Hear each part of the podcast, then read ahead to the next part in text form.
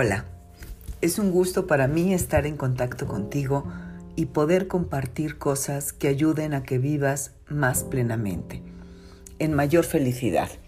Y por eso te quiero compartir una parte de una conferencia que di en el Diálogo Multicultural Universal y se llama En contacto con la esencia.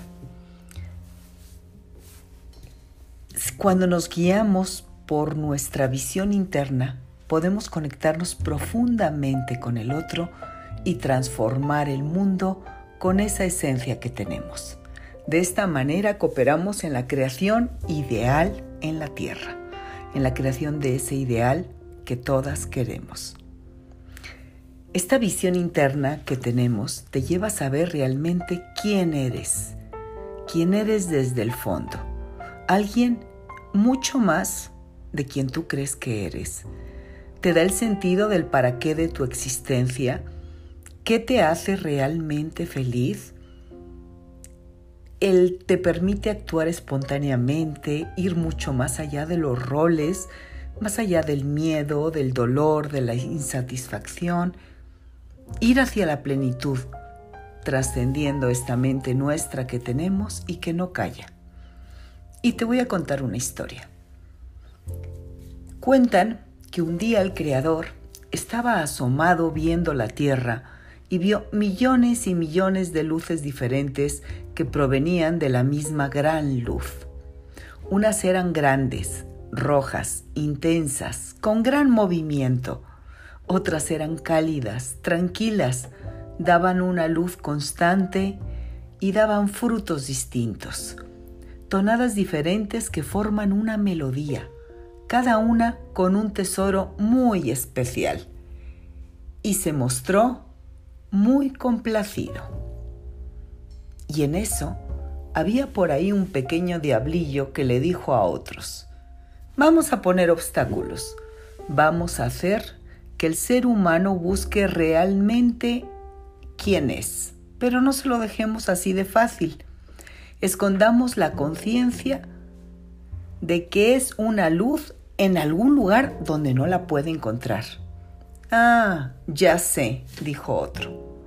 Pongámosla en lo más alto de las montañas. No, ahí la encontrará. Otro comentó, en el fondo del mar. No, también ahí la encontrará, pues será capaz de conquistar los retos externos más grandes. El único lugar donde no lo encontrará será en el interior de sí mismo, pues siempre huirá de ahí. Y desde entonces, ahí es donde está escondida. Y siguieron comentando, y para que no intente buscarla, le daremos una falsa identidad, le daremos al ego, y creerá que es él y lo defenderá a toda costa. Y así es como sucedió desde entonces estamos identificados por completo con nuestra mente. Creemos cada pensamiento que llega, nos identificamos con ellos y son los que nos mueven a actuar. Y aquí vamos a la otra parte.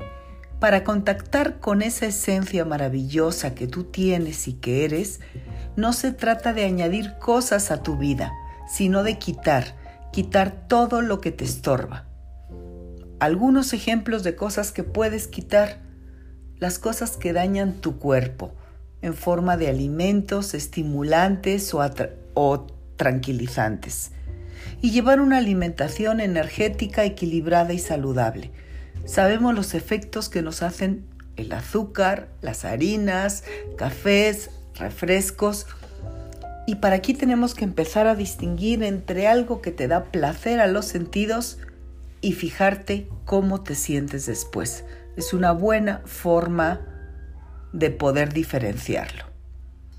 Otro tip, calmar a la loca de la casa que es nuestra mente, quitando todos los pensamientos dañinos que te quitan energía y con los que te dañas y dañas a los demás. Aprender a trabajar para quitarle poder a esos pensamientos sobre ti.